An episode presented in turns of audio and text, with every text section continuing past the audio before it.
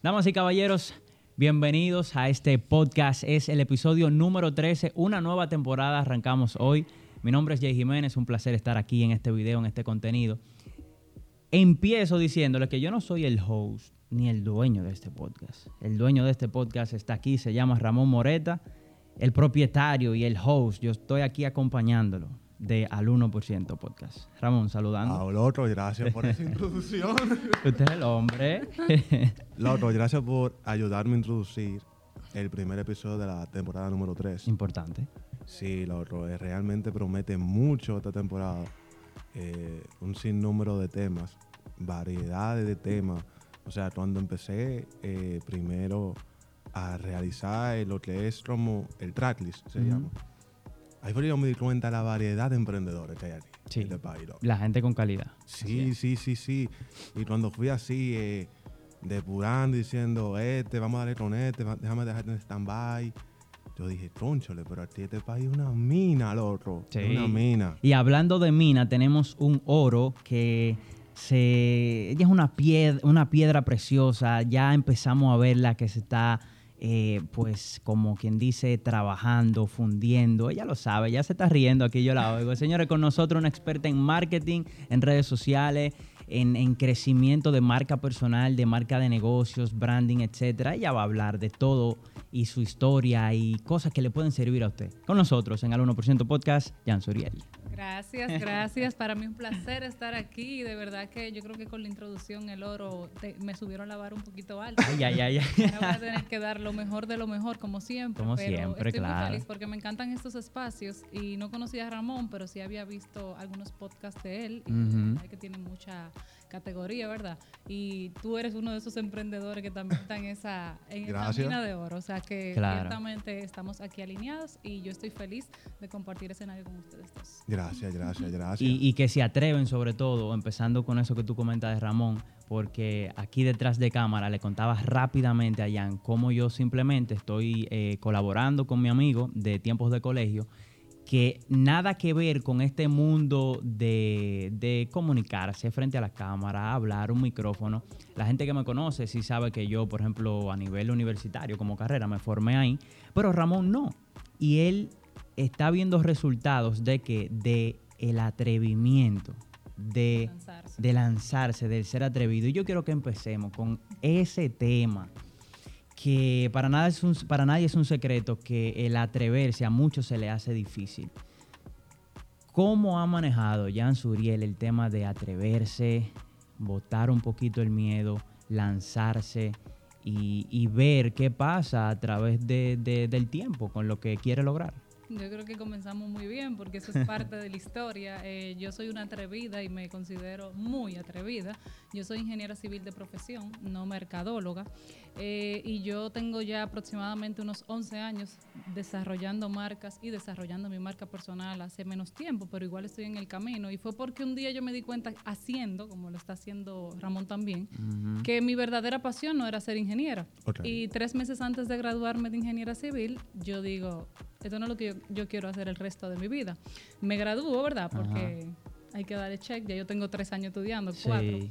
Eh, me gradúo, no ejerzo la carrera y me mudo a ser emprendedora. Me lanzo a emprender y a hacer lo que yo quiero hacer en vez de ser una ingeniera civil mediocre. En ese momento ciertamente no contaba con herramientas, ni mucho menos, pero estaba como empleada siendo eh, community manager, que dije, esto es lo que yo quiero hacer el resto de mi vida. Y tu primer contacto con, et- con este mundo, ¿verdad? Exactamente. Y me lancé a poner una tienda online. Entonces, en ese momento simplemente yo quería hacer más dinero del que yo estaba generando como empleada y diciendo que no me gustaban las ventas, que no me gustaba la gente, que la cámara no era para mí. O sea, con todas esas conversaciones negativas, de todas maneras yo empecé a facturar el doble en redes sociales. En ese momento era solamente Instagram y Instagram no, es, no era lo que es hoy en día. Eh, y yo empecé a facturar por la tienda mucho más de lo que yo ganaba como empleado. O sea, Wow. que el lanzarme, el atreverme, con muchísima creencia limitante de, de conversaciones que uno viene desde chiquito pensando que eso no es para ti o que tú no eres buena o etcétera, etcétera.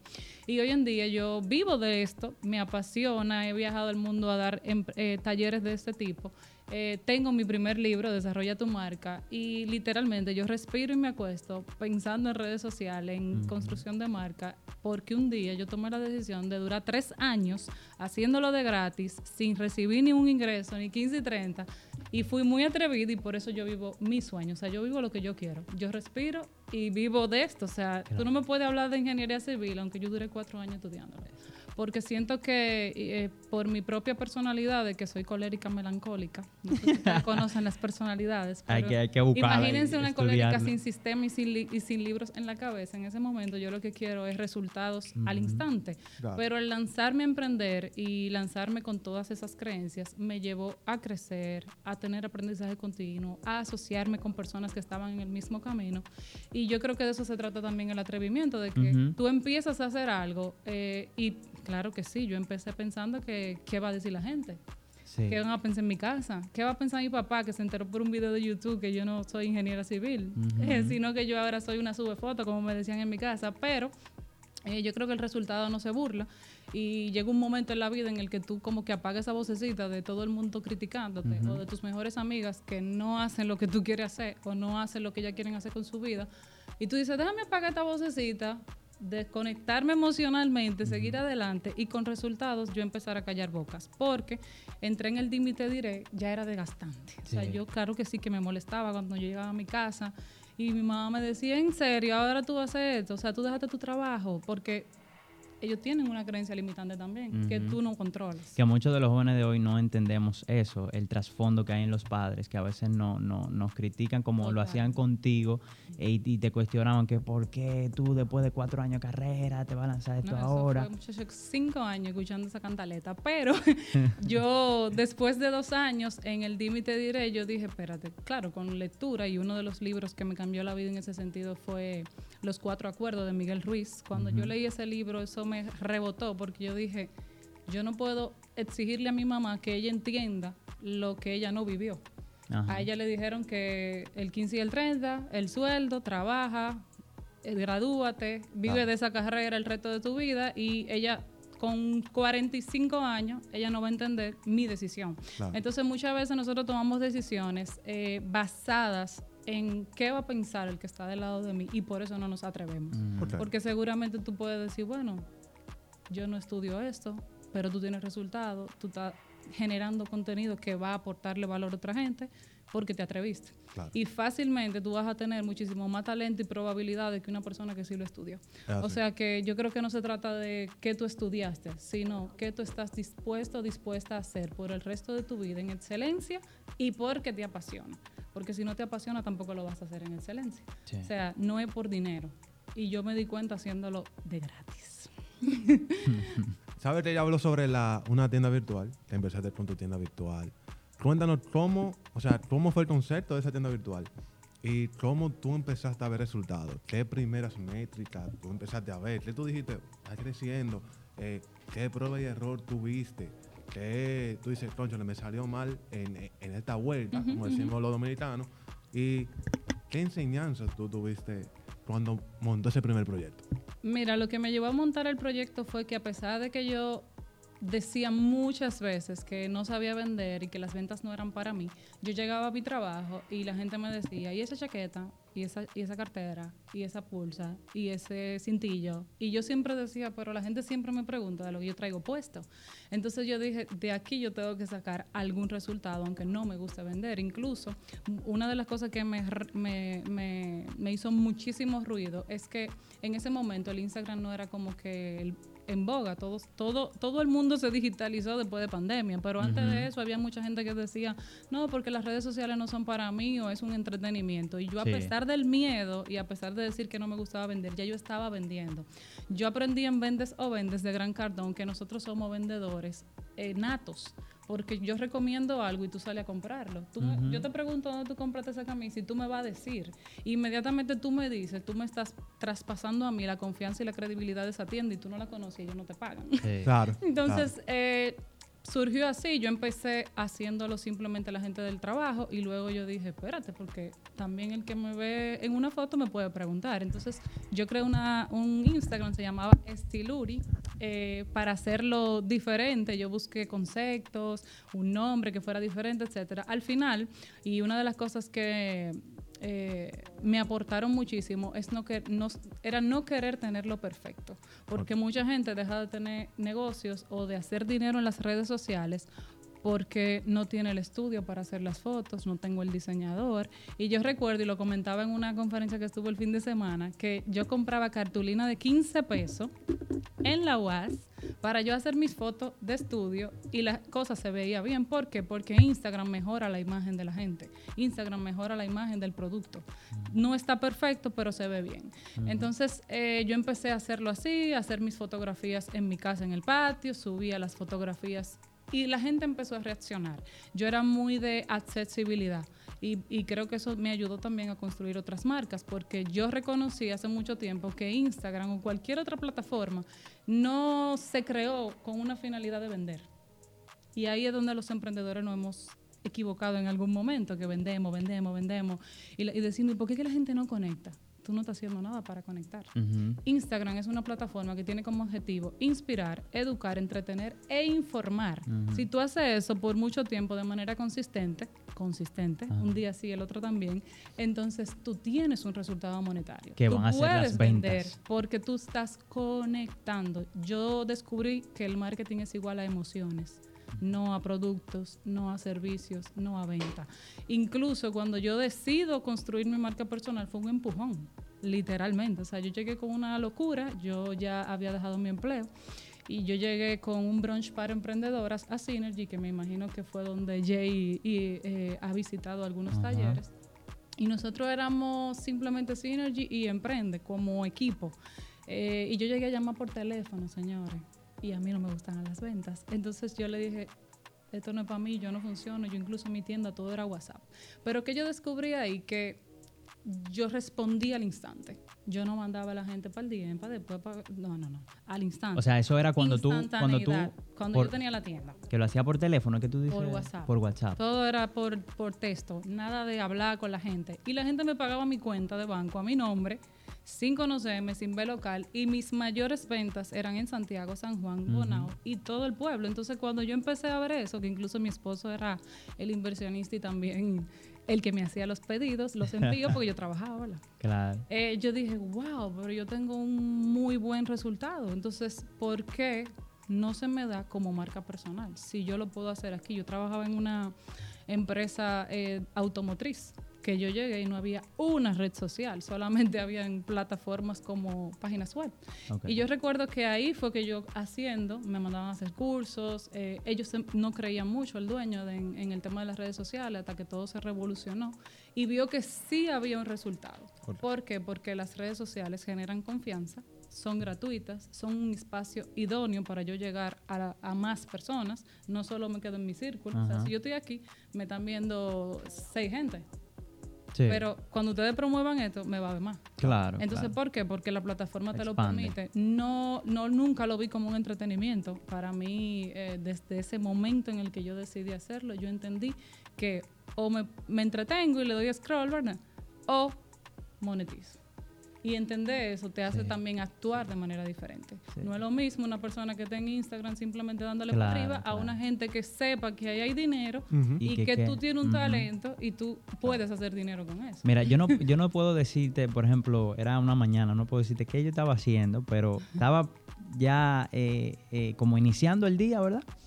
Em, y empiezo a ver a Juan Carlos, que es inevitable que hablemos contigo y no mencionemos a Juan Carlos, en su momento lo vamos a hacer, eh, de tu vínculo eh, de, trabajo con Aura también y, invierte en ti.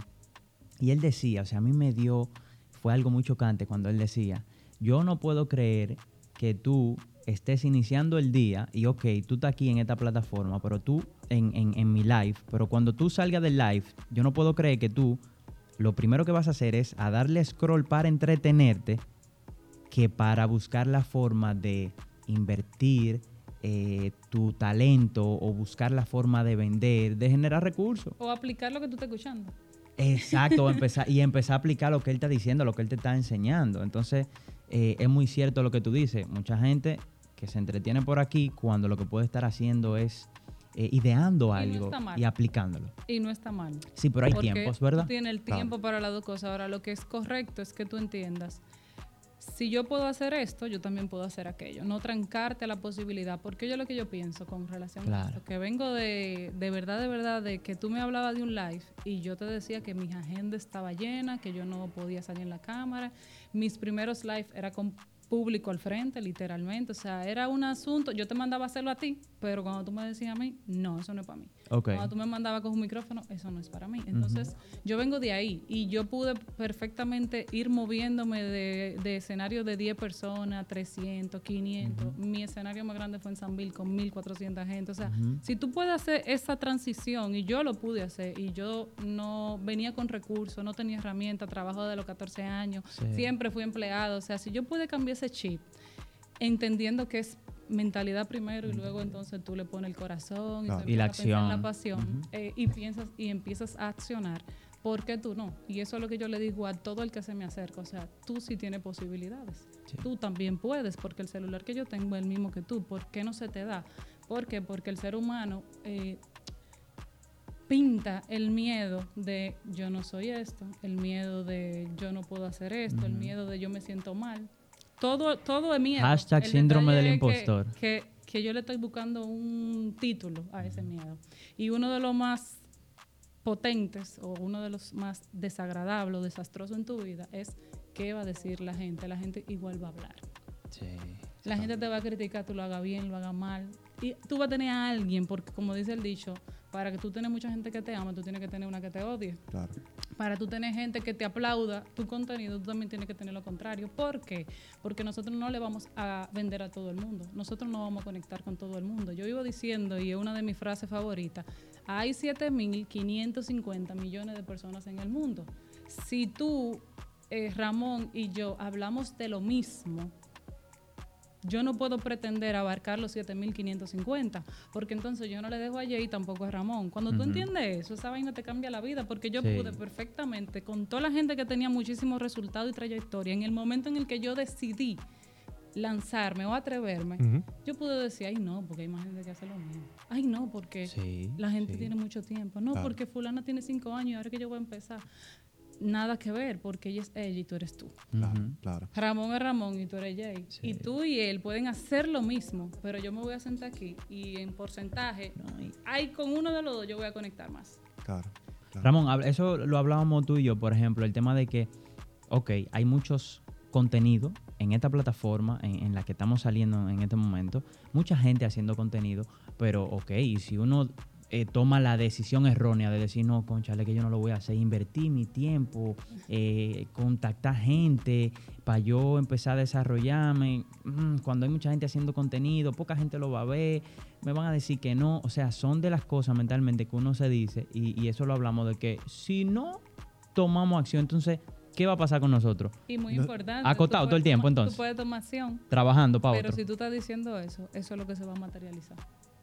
O sea, tú puedes tomar acción, tú puedes decir, este podcast va a quedar de lo mejor, pero lo va a ver poca gente. Cuando tú lo repites y lo repites y lo repites, no importa lo que hagamos los otros que estamos aquí, eso es lo que se va a materializar. Entonces, a veces la gente toma acción, pero en su casa se dice, este negocito, nadie lo ve, nada más lo vieron 10 gente, wow, esto no avanza. Entonces tú empiezas a mandar manifestaciones que de una u otra forma se materializan. No solamente eso, sino también que hay mucha gente que empieza las ideas de negocio eh, puede ser un podcast, una tienda, empezó, ok, los primeros tres meses, nítido.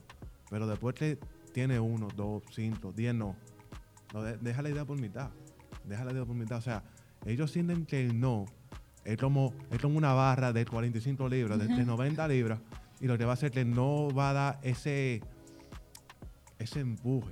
O sea, como un no no debe de ser una vertiente para tú, eh, para tú un, parámetro para tú decidir si ese crecimiento de negocio va a ser constante. Entonces, hay personas que tanto con su marca personal como con su negocio digital y con sus tiendas, cuando escuchan el no, ellos entienden que el no proviene de todo el mundo. Entonces también, eh, por ejemplo, para armar este episodio, nosotros tuvimos. eh, ¿Cuántas oportunidades, Jay? O sea, ¿cuántas oportunidades tuvimos nosotros para intentar eh, entrevistar a Jan esta vez? Eh, tú me hablaste, bueno, a, a nivel de tiempo, tú me dijiste que tiene desde, desde el año 2020 pasado. 2021. 2021. 2021. me escribió por Instagram, Ajá. sí. Ajá. Ya lo ahorita. Y Exacto. consistente, Y no, consistente. y no fue un no, consistente. eh, no fue un no, No. no fue un no, fue. Fue un- la agenda está un poquito complicada. ok. pero no, verdad, se pudo cuadrar para hoy Claro. y así era que había que hacerlo. No, yo te decía que parte de lo que está hablando eh, Jan con el tema de la, la- la decisión de tú lanzarte, atreverte y todo lo que ella ha mencionado, que son puntos claves. Yo me imagino que la gente está cogiendo nota de qué es lo que tiene que hacer para empezar a accionar y seguir accionando positivamente. Óyeme, es que la, la- la insistencia eh, tanto le da la gota a la piedra que le hace un hoyo. Total. Entonces, yo diría que, por ejemplo, si Jan ve tu insistencia de que, wow, mira, tengo un podcast, me gustaría, ella lo va a ver y él me... como la mala. y él- no, no la mala, no la mala, pero en el sentido de que, óyeme, ya es una persona que tiene eh, re- verdaderamente mucho trabajo, una agenda completa, Claro. tiene que... eh, empieza ese momento a llegar en el que tú Sí, tienes sí, que sí. eh, filtrar a lo que tú vas a, a darle el sí. Claro, claro. Y esa insistencia, tú vas pasando todos los filtros. Yo me imagino que eso es así. Y al final total. se te da. Claro. Tú sabes que algo que yo aprendí de Invierte en ti es que el no es una nueva oportunidad. Y cuando tú lo visualizas así, eh, se convierte como en estos escalones que te están tirando tierra y tú lo coges para subir. Para subir. Porque eh, otra forma de verlo es que cuando una persona te dice que no y tú realmente te quedas intacta, o sea, tú no avanzas porque Jay me dijo que no y yo me quedo parada. Entonces, mis sueños yo lo puse en manos de Jay. Yo no estoy haciendo nada para yo hacerlo, sino que como Jay me dijo que no dentro de las 7.550 millones de personas, entonces yo me, me paralizo y yo acabo de entregarle a Jay el control de mi vida, de mis resultados, de mi negocio, de mi marca personal, en vez de verlo como una nueva oportunidad para decirle, gracias por decirme que tú no eres mi cliente, dame un segundito para yo Aquí. seguir con el siguiente. Claro, Porque, ¿por qué yo me tengo que detener? Porque me dicen que no. claro. Claro. Si no tengo que avanzar porque tú no eres mi, mi público. Y eso pasa en la marca personal. O sea, la gente quiere que todo el mundo le responda con un comentario positivo. Claro. ¿Por qué te tengo que responder con un comentario positivo si eso no va con mi valor y mi principio? Eso no es lo que yo creo y con eso yo no conecto. Exacto. Entonces simplemente es, qué bueno que tú me lo hiciste saber a tiempo Ajá. para yo dejar de perseguirte. Te quito del medio, continúo Entiendo. con el siguiente. Y posiblemente en ese arduo trabajo tú te vas a dar cuenta de que te gusta realmente un chin, me conoces un poquito más porque continúo, entonces tú te acercas. Porque de qué se trata las redes sociales, y por eso te decía, es sociabilizar. Instagram es instantaneidad y el gran es de comunicación. Comunicación instantánea, no hay que poner a la gente a dar tanta vuelta. Claro. Si te pregunta algo por DM, no me lo mande al correo, después del correo un WhatsApp, después del WhatsApp otro Sí, número, claro. porque es accesibilidad. Y por eso muchas veces a mí me pasa y, y no soy todavía lo que, lo que voy a llegar a ser. O sea, la gente yo le respondo y me pone, wow, tú respondes y yo me quedo como, what the fuck. O sea, ¿cómo que si yo respondo? Tú me estás haciendo una pregunta y yo te tengo que responder. O sea, ¿qué, qué, qué otra cosa va a pasar? Ahora, un- una plataforma, yo manejo muchas plataformas que ciertamente son 200, 300 mensajes, es inevitable que sea yo la que te responda. Claro. Hay un momento en el que tú tienes un evento y no, no vas a invertir en ti que te No, va a responder. O sea, claro. hello, no. Hay un equipo que está ahí y cuando se trata de algo muy privado, muy personal, pues entonces yo, obviamente, el que tiene que responder es él, porque yo hablo de marketing, no de liderazgo ni de emprendimiento. Entonces, Claro. En ese sentido, es importante reconocer la etapa del, del- de esa marca que está ahí, porque es una persona igual que tú, que se enferma, que tiene situaciones Claro. personales, que tiene emociones, que un día no quiere hacer el video, eh, que un día no quiere grabar, que un día no quiere hacer un live, pero como tú decidiste eh, responsabilizarte de eso, tú lo haces con el mismo amor, aunque tú no quieras hacerlo, Claro. porque es un trabajo. Sí. Yo le digo a la gente, cuando tú entiendas que la marca personal es una responsabilidad y no una moda o fama, o tú no lo estás haciendo para ganar Sí, dinero, sí, sí, tú vas a tener más resultados que cuando tú persigues el resultado. Y para eso, Ramón, eh, te tomo la palabra eh, rápidamente, porque yo pienso que no podemos continuar hablando y llevándole contenido a la gente sin, sin, empe- sin empezar como que este, este subtema que voy a poner ahora, y es, te lo decía en backstage, a- antes de, de- de empezar, como quien dice, ¿cuál es la relevancia que tiene el primero preocuparnos por ser personas primero ser personas, tener valores, descubrirnos, tener sintonía espiritual, óigame, todo lo que usted le quiera poner, pero primero ser persona y luego entonces pensar en quiero crear una marca, ya sea personal, ya sea un negocio, quiero emprender. ¿Qué importancia tiene y, qué, y qué papel juega tomar esa decisión que para mí es correcta? Yo voy a irme por el título de este podcast, que según lo que leí es El gran poder de tu marca personal. Y si vamos a eso, la relevancia es 1A. ¿Por qué? Porque si tú vas a la definición de una marca personal, es la huella que tú dejas en los demás. No hablo de negocio, tampoco te digo productos. Huella que tú dejas en los demás. Es eso que dicen de ti cuando tú no estás. Quiere decir que es tu reputación. Y yo lo llevo a, a un negocio, es un reflejo de ti. Aunque Claro. tú tengas una inmobiliaria, es un reflejo del que está detrás de esa marca y nunca ha salido. Sí. Aunque tú eres, tienes una clínica de odontología, tú eres arquitecto, es un reflejo tuyo. Ese, ese, ese proceso que se está haciendo con la marca es un reflejo de la persona. Yo trabajo con gente de todo tipo. Y me imagino. siempre un reflejo de la persona, aunque yo le haga el texto, aunque yo te dé la idea, aunque yo te dirija el, el, el video, es un reflejo tuyo.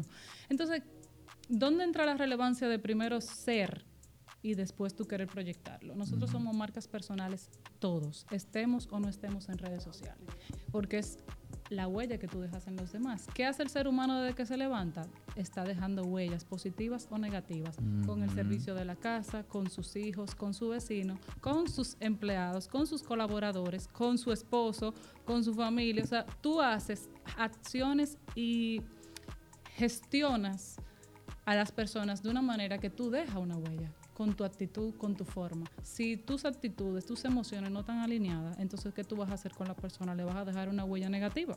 Lo mismo pasa con la marca personal. Cuando tú no reconoces tus fortalezas y debilidades, tus oportunidades y amenazas, tú no tienes información para tú ir hablar.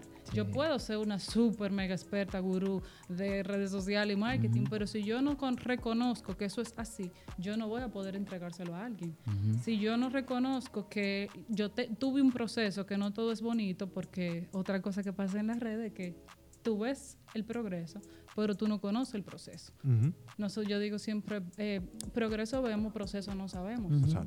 Tú no sabes cómo esa persona llegó ahí. Yo he visto muchísimos influencers que yo la conozco de cuando estaban en su casa vendiendo en, un, en una sala Sí. y de repente ahora son top que incluso la buscan muchísimas marcas importantes pero esa persona está ahí como una referencia yo no puedo si yo quiero hacer lo mismo que ella venir ahora a querer hacer como una varita mágica de la varita de Harry Potter a decir yo quiero esto y va a aparecer porque esa persona tiene cinco años y tú apenas tienes tres meses Claro. Ujú, tú apenas tienes una semana. Entonces, ¿qué pasa con eso?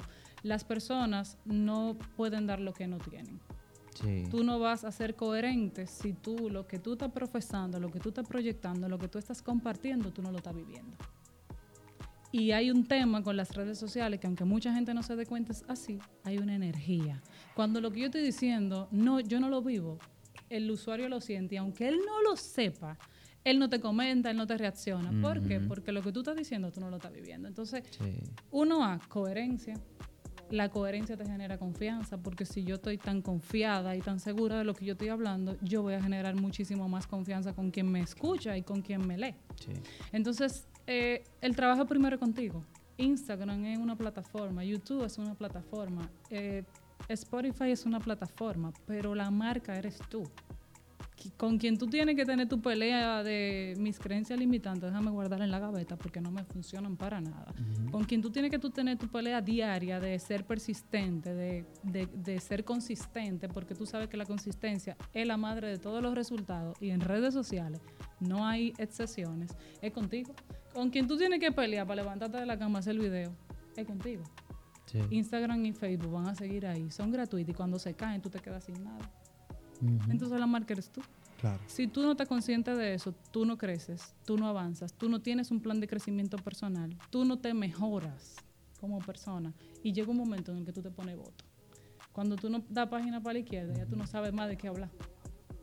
Y la gente quiere tener resultados de una persona que se ha leído 100 libros leyéndose una revista. O sea, hello, no, no va a pasar. Claro. Entonces, creo que es un reconocimiento que tanto los negocios como las marcas personales deben de hacer, porque el negocio igual avanza y crece contigo. Yo siempre digo a los clientes, la marca eres tú, crece, evoluciona contigo. Contigo, Si a la tú par. evolucionas, ella evoluciona, y no importa que yo te dé el super aloniquita y todos los trucos. Si tú evolucionas, ella evoluciona, porque la gente no va a conectar conmigo y no soy yo la que me voy a poner a hacer el story por ti. Sí. Claro. ¿Entiendes? O sea, es un, es un proceso muy arduo y yo lo veo mucho así. O sea, primero me construyo, luego lo llevo a la plataforma y tengo la posibilidad de impactar a otros. A partir de ahora yo me voy a asustar cuando yo vea una gente evolucionando hacia la izquierda y su negocio como hacia la derecha. O sea, si no está a la par, como dijo Jan, alineado, yo creo que va a haber problemas, porque una cosa va a ir para un lado y la otra para otra, como que no hay coherencia. Entonces, de seguro va a haber problemas ahí. Total. O- oye, yo quiero entrar en un tema que, que tuvimos dando ese seguimiento. Tú y yo Ah. tú tuvimos la, la noche antes, José. Sí. Que era que una serie de reels que tú estabas subiendo sobre los mandamientos del mar. Mm. Bien. Estuvimos analizando, eh, conseguimos unos cuantos eh, captions. Entonces queremos que tocar los temitas de esos captions Ok. para ir desarrollando y a partir de ahí, bueno, vimos uno que tú hablabas sobre no pienses que le vas a vender y hablar a todo el Mm. mundo. Ujú. Ese fue un reel que tú subiste eh, hace cuatro días.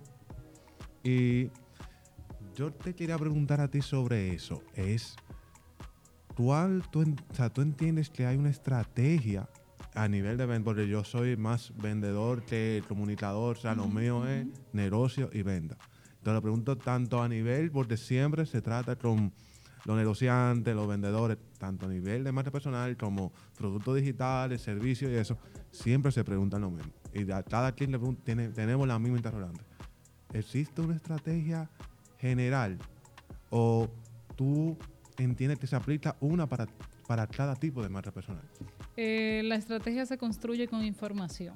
Primero yo tengo que saber quién tú eres, qué tú haces, qué tú vendes. Y reconocer a quién tú le vendes. Porque, ejemplo, eh, yo tengo esta botella de agua y yo entiendo que como es agua, todos van a querer beber. Mm. Pero yo conozco personas que no beben agua que no sea agua mineral. O sea, agua de esa que está procesada. Sí. Entonces quiere decir que ese no es mi cliente. Yo puedo pensar, bueno, es un recurso que todo el mundo bebe y no importa la marca, pero mentira. O sea, hay personas que les gusta esta y hay personas, aunque sepa igual. Claro. Porque un mito es que, ah, que o sea, tú, tú vas a veces a Estados Unidos y bebes agua del, del grifo. Del grifo. O sea, Sí. hello. Pero sí hay un público que, ven, que bebe de esta y no bebe de, la, de aquella, para no mencionar marca, ¿verdad? Porque no están pagando.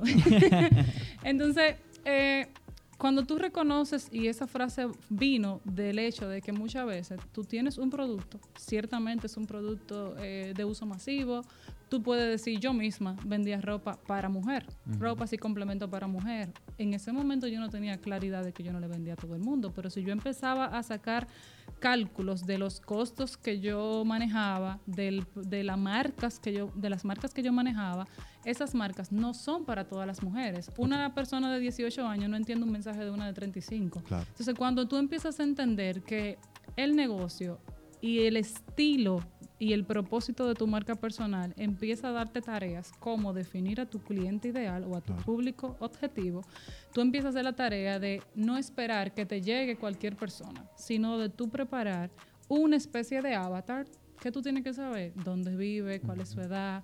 Incluso yo, yo voy más lejos. Yo a veces le pongo eh, tareas a personas que están en acompañamiento conmigo y le digo, defíneme y descríbeme y pónmele nombre. Ok. Eh, eh, María tiene 30 años, está casada, ¿dónde vive? ¿Cuáles son sus hábitos de consumo? ¿Qué ella hace continuamente? ¿Tiene hijos? O sea, todas esas informaciones te dan a ti una caja de herramientas a la hora de crear una estrategia ok. porque ya yo sé a quién yo voy a hablarle. Como que mientras más específicos somos, mejores somos a la hora de vender. Somos más persuasivos. Cuando somos específicos, somos persuasivos. Entonces, mucha gente no lo entiende porque tiene la mentalidad de es que yo vendo cartera, todas las mujeres me van a comprar. No, porque tu cartera va para un público específico. Tu, la marca de esa cartera no la usa la chica de 18 años, la usa la de 34. Ok. Y cuando tú vas a preparar ese mensaje y tú vas a crear esa estrategia de marketing, simplemente una palabra puede hacer que yo simplemente no conecte, porque como no es mi vocabulario, no es mi estilo, no vivo en ese país donde tú estás eligiendo vender, entonces simplemente no conecto. Quiere decir que ya inmediatamente la teoría del evento a todo el mundo se cae. Adicional al tema de la conexión. Si yo no conecto con Ramón, no pasa nada, va a conectar a Jay, pero yo no soy tu cliente. Entonces tú no vas a drenarte enérgicamente, tú no vas a perder tu tiempo conmigo creando contenido para mí porque el cliente tuyo es él. Y ahí es como donde empieza el tema de la estrategia, toma un poquito más de fuerza porque tú no estás tirando patada voladora, sino que tú vas a lo seguro. Tú sabes que esa información nos ayuda a filtrar rápidamente cuando estamos escuchando sobre marketing y cuando nos auxiliamos de información, como para uno buscarle el impulso a lo que uno quiere eh, tirar para adelante. Porque si todo lo que vemos, leemos o escuchamos sobre marketing tal vez no aplica esa estrategia, ese apartado en específico para mi marca, entonces yo tengo que tener esto que tú acabas de decir bien claro para decir, conchale, yo no me puedo volver loco en aplicar todo esto porque que mm. esto para mí no aplica ahora, o sea, ahora mismo, para lo que mi marca es o quiere llegar a ser, como que esto no aplica. Eh, al final, tal vez hay, sí hay que auxiliarse de gente experta como tú eh, para que pueda decirte, mira, sí, eso no aplica, porque a veces de seguro se comete el error de tú creer, entender que no aplica para ti, pero es que tú no estás viendo una información sobre tu marca personal que tú todavía no la, no la has aclarado, no la has visto. Eh, por eso dicen que... Es como reconocer la etapa en la que se encuentra tu marca. Si tú conoces esa etapa, ejemplo, y pasa con las la plataforma, la gente cree que tiene que estar en todas las redes sociales para vender más no se trata de estar en todas, porque estar en todas es abarcar demasiado y que mucho abarca poco aprieta. se trata de estar en la que te convenga, basada en tu público ideal. Cuando yo, cuando nosotros vamos de viaje y vamos a Perú, yo no puedo pensar en que el peruano es igual que el dominicano, no, él tiene un estilo. Entonces yo busco en cuáles redes sociales está el peruano sumergido y me muevo a esa plataforma digital a crear mi estrategia allá. Yo no ando tirando mm. patada voladora en Instagram, porque si él no está ahí, él no me va a escuchar. Yo me di cuenta de eso. Nosotros viajamos a Colombia y duramos un mes. Eh, y fuimos sin conocer y sin tener comunidad. Nosotros fuimos literalmente a tirar el dinero para arriba y a hacer comunidad. Nosotros nos, instalamos allá, empezamos a ir eh, restaurante por restaurante, porque también es que somos atrevidos. Ok. Y empezamos a pegar los carteles de los talleres de nosotros en los restaurantes. Conocimos una persona que ya nos seguía en las redes sociales, a la mayoría, y Proyecto Emprende. Eh, y él, él nos dio eh, el espacio para hacerlo. ¿Estamos hablando de Invierte en ti? ¿O estamos hablando de, de, de, del grupo completo? Juan Carlos, Aura y yo. Y, y, Jay, en ese momento, que era el diseñador, y nosotros nos fuimos. Nos fuimos, lo lanzamos, empezamos a pegar eh, cosas. Estábamos haciendo una estrategia en Instagram. Cuando llegamos a Bogotá nos damos cuenta de que ciertamente, y eso está perfectamente bien porque cada público tiene su estilo, eh, nos dimos cuenta que la persona en Bogotá se maneja más con lo con su, su talento interno. En Dominicana, con que nosotros venimos, con que no somos profetas en la tierra. Entonces, cuando llegamos a otro sitio, nos van a hacer más bulla. No pasó así. Ay, ay. Eh, porque por eso tú tienes que conocer al público al que tú vas a ver. Entonces, no está mal, porque le dan más valor al talento interno. Bien, ahora, si lo hubiésemos sabido antes, quizá no vamos a esa ciudad primero. Quizá nos movemos a otra. Quizá construimos una comunidad primero en contenido. Pero el hecho de lanzarnos nos dio una experiencia. Ahora, ¿por qué te digo esto? La información te hace, te evita perder tiempo, dinero y esfuerzo. Porque un mes viviendo ya cinco gente, un mes viviendo ya cinco gente y tú no estás haciendo un evento que te es rentable. Entonces, cuando tú visualizas cuál es la importancia de yo conocer el público al que yo le voy a vender, esa es la importancia.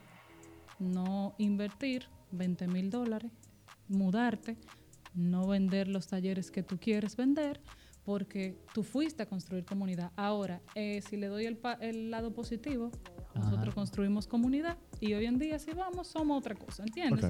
pero ¿por qué hicimos eso? Porque no conocían. No nos pasó en Puerto Rico que nos dijeron, no, es que la gente en Puerto Rico está más en Facebook que en Instagram. Entonces, fíjate que sí tiene una importancia porque te evita perder el tiempo y a la hora de crear una estrategia de marketing te, te, te, te pone como los pies sobre la tierra y tú empiezas a dar tus saltos o tus jugadas con información. Yo creo que la información, como dice el dicho, cambia la percepción. Y eso es un metamensaje. eh, uno lo asocia como que fue un fracaso aparentemente, de que, wow, quisieron lograr algo, no pudieron, fue una experiencia positiva.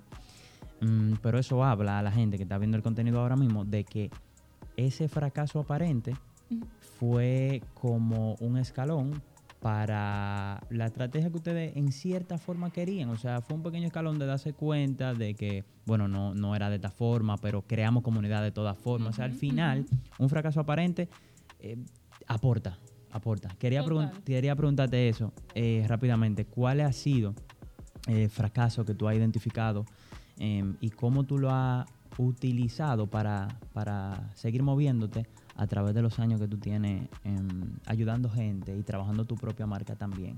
Eh, un fracaso que tú pudieras mencionar, así breve, que, que te que tú dijiste, conchale, tal vez aquí me detengo, pero no, eh, al final seguiste.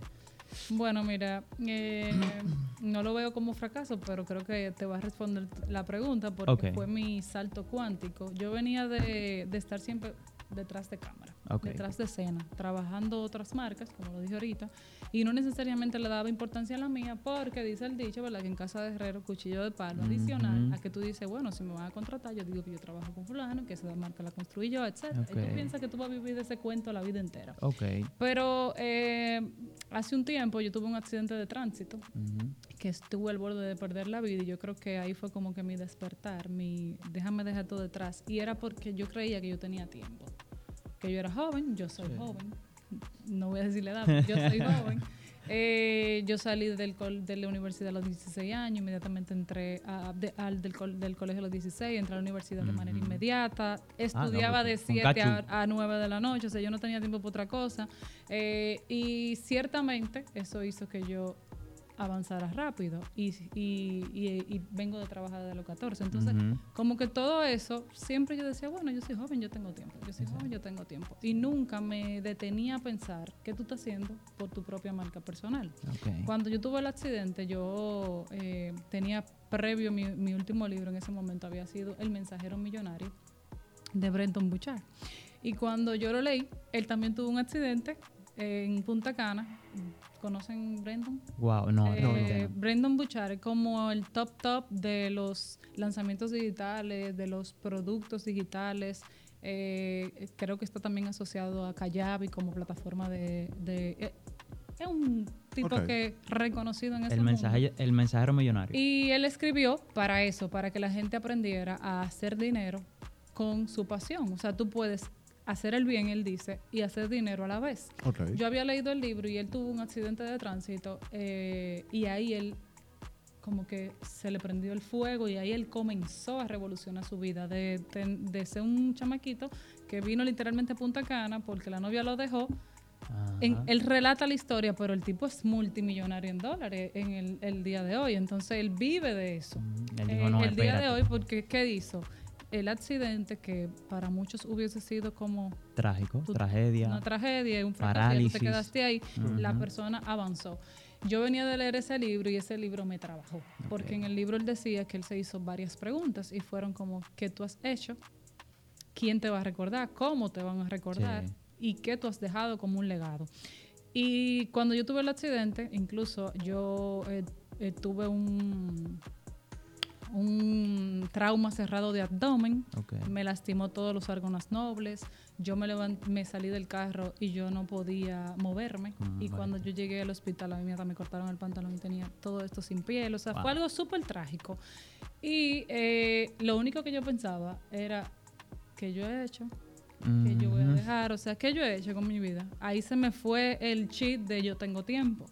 Y después de ahí, yo recuerdo que a mí me mandaron como tres meses a acostarme. Y yo duré como 16 días solamente en el proceso. Ay, porque mi tenía madre. un evento donde iba a ser staff en un evento de Jürgen Clary. De- Y yo no podía caminar. Neuroventas. Yo estaba en, en, o sea, yo salí en silla de ruedas y mi cabeza estaba a millón. Mi madre. Aunque fuera un fracaso y aunque eso me detuvo, eso me dio más fuerza. Y después de ahí, yo no me he detenido. Yo he avanzado mucho más rápido de lo que pude haber avanzado en todo ese tiempo. Y al principio mi sensación era, wow, ¿cuánto tiempo perdido? Cuando en realidad era lo que tenía que pasar. O sea, el tiempo, yo, yo soy cristiana y el tiempo de Dios es perfecto. Yo creo que en el momento en el que tú necesitas hacer la transición va a llegar. Ahora, ¿qué me da eso? Me da a mí hoy en día información, me da experiencia. Yo puedo decirle a cualquiera que me venga con una excusa, déjese de eso. Cuando yo publiqué ese accidente un año después, yo recuerdo que habían personas escribiéndome por DM, dando gritos y gente que nunca se enteró porque es que no me voy a quedar acotada.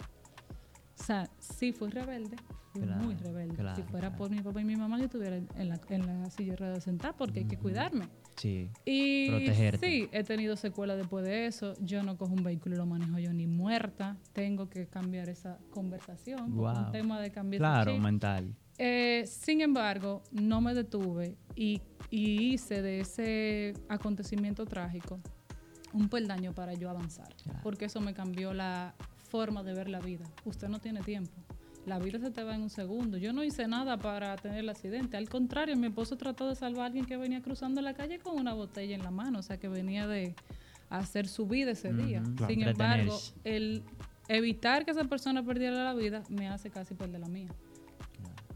Entonces, cuando yo veo esa segunda oportunidad de parte de Dios, donde yo veo que me están entregando un ticket, ¿qué tú vas a hacer con esa segunda oportunidad? Y mucha gente se detiene por cosas más simples, porque la dejó el novio, porque no tengo dinero. el dinero está en tu cabeza. Yo le digo a muchos clientes míos, ¿tú sabes lo que yo vendo? Información, información que tú puedes buscar en YouTube. Pero ¿por qué tú me la compras a mí? Porque yo tengo tanto tiempo en esto que yo te estoy literalmente reduciendo muchas caídas diciéndote exactamente lo que tú tienes que hacer. Pero yo no me siento mal porque yo vendo información. Tú cuando me pagas una mentoría, tú me estás comprando mi cerebro y mi cerebro tiene muchos años de estudio, muchos libros, muchas inversiones en maestría, en diplomado. Entonces, ¿por qué tú te tienes que sentir mal? Porque tú eres psicóloga, porque tú eres un coach, ¿por qué? Porque tú no estás entregando un producto, tú estás entregando más que un producto, porque con la información que tú vas a dar, la gente puede crear su propio producto. Claro. Y es un tema de conciencia. Y la gente no entiende eso. O sea, la gente no entiende el negocio que yo hago en mi casa, todavía no lo entienden. Incluso yo tengo una hermanita de 12 años que hace poco me dijo, ella me dice, mami, eh, mami, yo quiero hacer lo que tú haces cuando yo sea grande. Y yo, ¿cómo le explico qué, qué, es lo que yo hago? ¿Cómo se lo explico? O sea, ¿cómo le digo que ella no va a ser doctora? Que ella lo que tiene que hacer. Entonces, es un tema de conciencia y de tú asumir la responsabilidad, porque esta responsabilidad también viene con gente que está mirando lo que tú estás haciendo para repetir. Con gente que te va a leer y va a leer un contenido que no es de marketing y su vida va a cambiar. Yo tuve un, uno de mis mayores logros en Instagram. Fue un día que una chica de Barcelona me mandó como seis notas de voz. Yo ciertamente respondo, pero también yo tengo momentos en los que te tengo que decir, te escucho y te respondo, para que tú no sientas que te dejen visto. Y, y esa persona me mandó seis notas y yo le puse, te escucho y te respondo. Estaba yo saliendo de un evento. Salgo, me tiro mis notas, su voz estaba sumamente acongojada. Ella me mandó un post que yo subí en ese momento donde yo no estoy como experta en marketing, tampoco estoy hablando de redes sociales. Yo tenía una, una taza de café y mis pies. Y yo en el texto hablaba de gratitud. Y esa persona, literalmente, ella me dijo en sus notas que ella acababa de chocarse con ese contenido, con esa, con esa publicación, y eso evitó un suicidio en su vida. Ella en ese momento no sabía que yo era mercadóloga. Ella me pregunta, ¿qué tú te dedicas? No me seguía, señores. O sea, una vaina que tú dices, wow, pero ¿y cómo rayo puede ser algo así? Y tú dices, si tú tienes la posibilidad de entregar contenido, no importa que tú creas que tú estás hablando de disparate. Es que hay alguien que tú le va a cambiar la vida. Porque hoy en día ella es mi cliente y yo tengo tres clientes más de España que vinieron a raíz de ella. Pero ¿cómo ella llegó a mi vida? Ella no llegó a buscarme para que yo le haga un branding, ni para que yo le construya la marca, ni para que yo ayude a crear contenido. algo Ella muy llegó personal. por algo muy personal, por algo que simplemente yo compartí, que si yo te pregunto ahora qué es para ti la gratitud, tú también tienes algo que decir de eso. Si yo te pregunto a Ramón, Ramón también tiene algo que decir. Entonces, es como lo que tú dices y como tú lo dices, lo que va a impactar al que te está leyendo. Tenemos que desmontarnos de ahí. Wow. Wow, es sumamente, impactante que, que, te escriban como que se iba a suicidar cuando... No, no, y eso es lo de... O sea, esas son cosas así que, que, te pasan con frecuencia y tú dices, yo estoy siendo de bendición para otra gente indistintamente de lo que yo hablo. Pues yo no, no soy una marca personal que anda vendiendo todo el tiempo un producto o todo el tiempo vivo hablando de marketing. o sea, nada que ver. Yo expongo mi vida, te digo lo que yo creo de este tema, de este tema, de este tema, y a alguien le va a hacer sentido. Claro. Entonces, que note que el que esté escuchando, y ustedes también, no se limiten a contar su historia, no se limiten a decir lo que ustedes quieren decir, eh, no se limiten a pensar que si yo leí una frase y yo ahora quiero dar mi reflexión, la gente me va a ver como una ridícula. ¿Por qué? Porque mi reflexión, aunque no te cambie la vida a ti, le puede cambiar la vida al que está al lado. Mi forma de verlo puede impactar el resultado económico de un negocio que simplemente ni me conoce. Entonces es un tema de tú hacer conciencia de eso y saber que no es lo mismo estar detrás de, las plataformas que estar dentro. Cuando tú estás dentro y tú estás entregando contenido, tú estás en el ojo.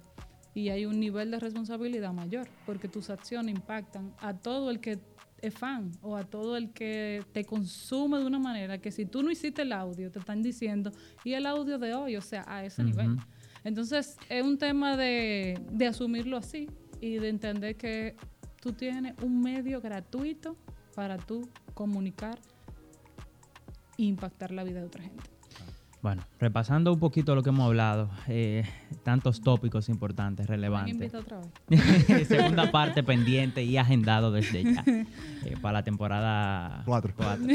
Eh, mira, repasando, yo diría que muchas cosas relevantes que, que toma en cuenta desde... Lo duro que tú tener un concepto de crear contenido a tú ver cómo tú le traes la vida a una persona. Sí, sí, sí. ¿Tú entiendes? Y cómo, o sea, cómo tú estuviste en ese hilo de, la vida de esa persona. O sea, cómo tu contenido... Eh, puede impactar. Puede claro, Puede impactar. Y empieza, como, como hablábamos, eh, y decía Jan, desde el conocerte tú y el moldearte y trabajarte tú primero y luego que eso se vea reflejado eh, en tu marca. Mira, un tema eh, voy a tratar de, que toquemos, ya estamos casi finalizando. Eh, vamos a tratar estos siguientes tópicos. El primero, la paciencia. La paciencia en el proceso. Lo que tú dijiste ahorita que no se ve, vemos progreso, pero no vemos los procesos. Entonces la paciencia es algo que hoy en día eh, aparentemente solamente está, parece que en la casa del Señor. el, que, el que va a la casa del Señor entiende y va a entender que ahí habita la paciencia. Parece que en el, mundo fuera de ahí como que no está. Porque la gente tiene unas ganas de alcanzar el éxito rápidamente y la paciencia como que no está dentro de esas eh, estrategias de mm. marketing. Entonces, mm. ¿cómo tú rápidamente has trabajado la paciencia de, ok, yo tengo un fin, ¿verdad? A largo plazo, pero yo debo de tener y mantener la paciencia para ir steps by steps. Bueno, mira, más que una, un pilar de una estrategia de marketing, es un pilar para la construcción de tu marca personal. Cuando tú no entiendes que no en el tiempo tuyo, porque nosotros somos seres humanos y entendemos que la inmediatez nos mueve a todos, incluso al que lo controla ya. Yo quiero ver el resultado de tanto tiempo de trabajo. Yo quiero ver el resultado de yo levantarme a tal hora, acotarme, estar respirando de esto. Yo lo quiero ver. Y yo no lo quiero ver en el tiempo de otro. Pero eh, yo, Enrique Canela, que es uno de mis amigos y mentores también, igual que Juan Carlos, ellos profesan muchísimo una frase que dice: La paciencia es la ciencia de esperar en paz. Te está diciendo, espera en paz, pero no te está diciendo, siéntate y no trabajes. Exactamente. Mucha de la gente que tiene inmediatez y que tiene un sentido de urgencia, de, de que quiero lograr, no está trabajando, simplemente se sienta a esperar desesperadamente. Sí te está diciendo, siéntate, espera en paz, pero no te dijo en ningún momento, deja de accionar. Usted no puede tener el resultado de nadie que tiene tres años más. Tú no puedes tener el resultado de alguien que tiene 90 días desarrollándose en algo en una semana. Claro. Si tú, algo que Juan Carlos publicó recientemente, hablaba del tema de los resultados. Cuando tú tienes ansiedad por el resultado, el resultado huye de ti. Eso es como el dinero Wow. Cuando tú lo estás esperando y tú lo quieres y lo quieres y lo quieres y lo hablas y lo hablas, y lo Él hablas, corre. el dinero anda corriendo porque el dinero es una energía. Y él viene a ti cuando tú estás listo o lista, cuando tú eres merecedor o merecedora. Él no te llueve del cielo porque Dios no te manda dinero. Claro. Entonces, cuando tú entiendes eso, tú dejas de perseguirlo, te pones a trabajar porque la creatividad llega y si no te encuentras trabajando, ella se va a poner que sí te trabajando. Yo le digo eso a la gente. Ella va a llegar porque ella llega desprevenida, pero si tú estás echándote fresco y el que está al lado tuyo está ahí buscándole la forma, a él es que se le va a pegar. y lo Claro. mismo pasa con el tema de la paciencia. Tú necesitas esperar, pero no detenerte. ¿Se entendió? Sí, claro. Yo espero mi tiempo, yo espero en paz, porque es la ciencia de esperar en paz. Yo espero en paz, pero yo estoy trabajando por un resultado. Sí. Otra de las cosas es que la gente viene sin objetivo a las redes sociales. Las redes sociales sin objetivo son como una mecedora. Tú te mueves, te mueves, te mueves, mucha acción, pocos resultados, mucho movimiento, pero no pasas a un siguiente nivel. No te mueves, tú estás en la mecedora y estás ahí. Un van, bulto allante ¿Qué pasa con eso? Cuando tú no tienes objetivo, tú no pones metas a corto, largo ni mediano plazo. Tú simplemente estás ahí tirando pata voladora y esperando que te llegue el resultado de una gente que tiene una estructura, que tiene un plan Claro. y no llega. No llega, no. Entonces la inmediatez te hace saltar. Fíjate lo importante de la paciencia. ¿Qué hace la inmediatez cuando el emprendedor ve que no hay resultado vendiendo agua? ¿Qué él quiere vender? Lapicero. Cuando está vendiendo lapicero y no funciona, entonces ahora yo quiero tener el podcast que tiene Ramón. Y tú crees que tú estás avanzando, pero tú sabes lo que la gente está pensando. Y este loco. Ajá, un trampolín. ¿Y cuántas cosas que tú haces porque no generas credibilidad en el tiempo ni te posicionas una, vendiendo el agua? Claro. Si el agua no se me vendió en este mes y yo tengo una estrategia, y yo tengo un plan que es algo que puede funcionar a cualquier negocio. Si yo dije que son 10 botellitas de agua las que yo quiero vender y estamos a 15 y me faltan 5, ¿qué yo tengo que hacer? Un stop y planificar cómo yo salgo de esas 5 en los días que me faltan. Pero cuando tú no tienes un número y cuando tú no tienes un plan y cuando tú no tienes una meta, tú te impacientas por algo que ni existe, porque tú no has vendido la primera botella de agua, pero tú te impacientes y ella no se va a vender porque tú no pusiste un número.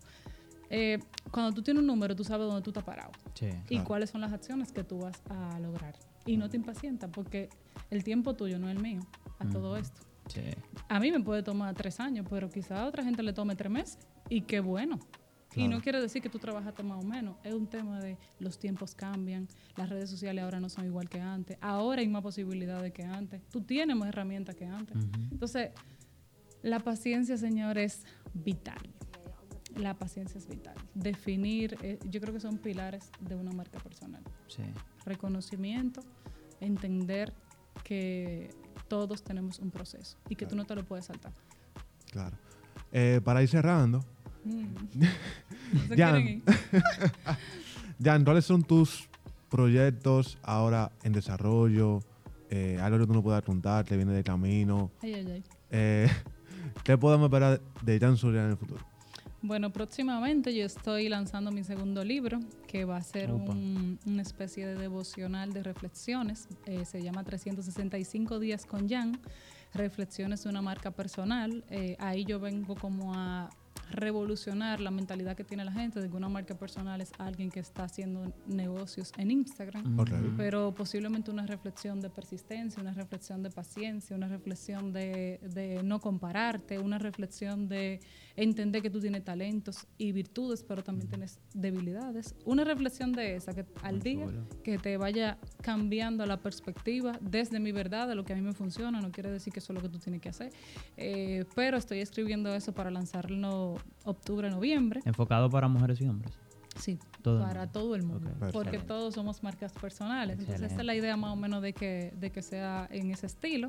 Eh, no importa que tú comiences a leerlo en noviembre, porque no, tiene un no es que comience el primero de enero, porque sean 365 días y va por Ah, ahí. chulísimo. Eh, también próximamente va a venir un evento que estoy planificando, se llama Marcas que Marcan. La idea es llevar a emprendedores de cualquier etapa en su marca personal a que puedan hablar un poquito de su historia, eh, que puedan contar cómo ellos empezaron a marcar la vida de otra persona Claro. desde cualquier plataforma.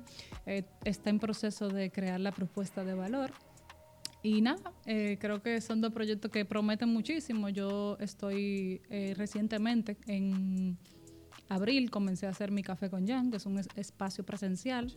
Eh, y ahora en estos días, ya teniendo el de julio listo, estoy pensando hacerlo otra vez en agosto. O sea que de estar intermensual ahora se convirtió en una dinámica más Que eso lo, constante. para aclarar, ¿es solo con mujeres? No, pero ¿qué es lo que pasa? no, eso es abierto Porque a yo no sé todo si es- el que quiera aprender. Porque yo no sé si es que mis ojos están mal, pero yo los cafés con Jan, he visto como, como dos o tres reels, nada más he visto mujeres. ¿Qué es lo que está pasando Vete, a- vete al café con Jan y busca los carruseles donde estamos carruseles. todos. Entonces tú vas a y los hombres están sentados adelante. Tengo tarea, tengo tarea, tengo tarea. No, porque tenemos que ir a uno de esos cafés. Ahorita íbamos y nada más dábamos tú y yo masculino. No, no. No, y que eso suena poco, eh, que iba a decir, como que suena, sona- sonaría poca, pocas cosas tal vez que tú tienes para el futuro, que pudiera decirse a la gente, pero sumado a todo lo que tú haces día a día, con tus marcas, más invierte en ti, que para mí, trabajar solamente invierte en ti, eso sería Ustedes lo dicen di que ya, di que, di que ya tengo mi agenda súper Sobre completa. todo viviendo en el mismo edificio. Wow, o sea, eso es 24 horas. La emergencia, Intensidad. cualquier hora, hay que subir a la oficina y apagar fuego. Wow. Ay, ay, ay, ay, ay. Bueno, Jay, yo creo que este episodio se me hace un aplauso. yo creo que sí, yo creo que sí, yo creo que sí.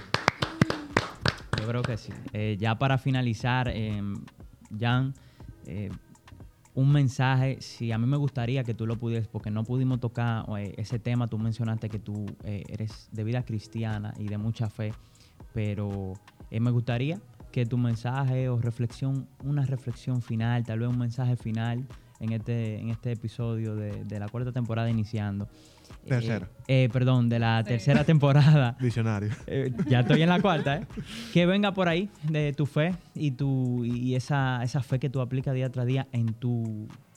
Bueno, en tu mira, y va para todos. Eh, yo siempre le menciono a personas muy cercanas, yo no conozco sus talentos, tampoco conozco sus habilidades, eh, no conozco su nivel de creencia, pero de lo que yo estoy completamente segura es de que si yo pude lograr vivir eh, la vida de mis sueños, o por lo menos encaminada estoy, y, y puedo vivir de lo que a mí me apasiona, a ti también te va a ser posible. Es un tema de entender que la creatividad es un acto de fe, no es un acto de teoría, ni de sabértelo todo, ni de saber dibujar, es un acto de fe y cuando tú eres capaz de creer en algo, tú eres capaz de crear ese algo. Ok. ¿Se entendió? Entonces, tú tienes talentos, tú tienes una historia que contar y así sea más corta, más larga, la gente la quiere escuchar, la gente la quiere ver, la gente la quiere leer. Y el simple hecho de abrirte a esa posibilidad te va a traer resultados, porque primero tú conectas y luego tú monetizas. Claro. Bien, Wow. bien, Wow. bien, Otro, bien. otro aplauso. Otro aplauso, cerramos. Señores, gracias por ver este video. Dale like, suscríbete a lo que quieras con él, compártelo a tu gente cercana. Gracias por estar aquí. Jan Suriel, la pueden seguir. Aquí en la descripción estamos dejando eh, su Instagram. Si no la conoces, ya sabes todo el conocimiento que tiene para brindarte. Aprovechalo y compártelo. Ramón, Jay. Jan, muchísimas gracias. hermano, despídase de mí. ¿Por qué, ¿y por qué usted No así? por el tuyo, no, morir.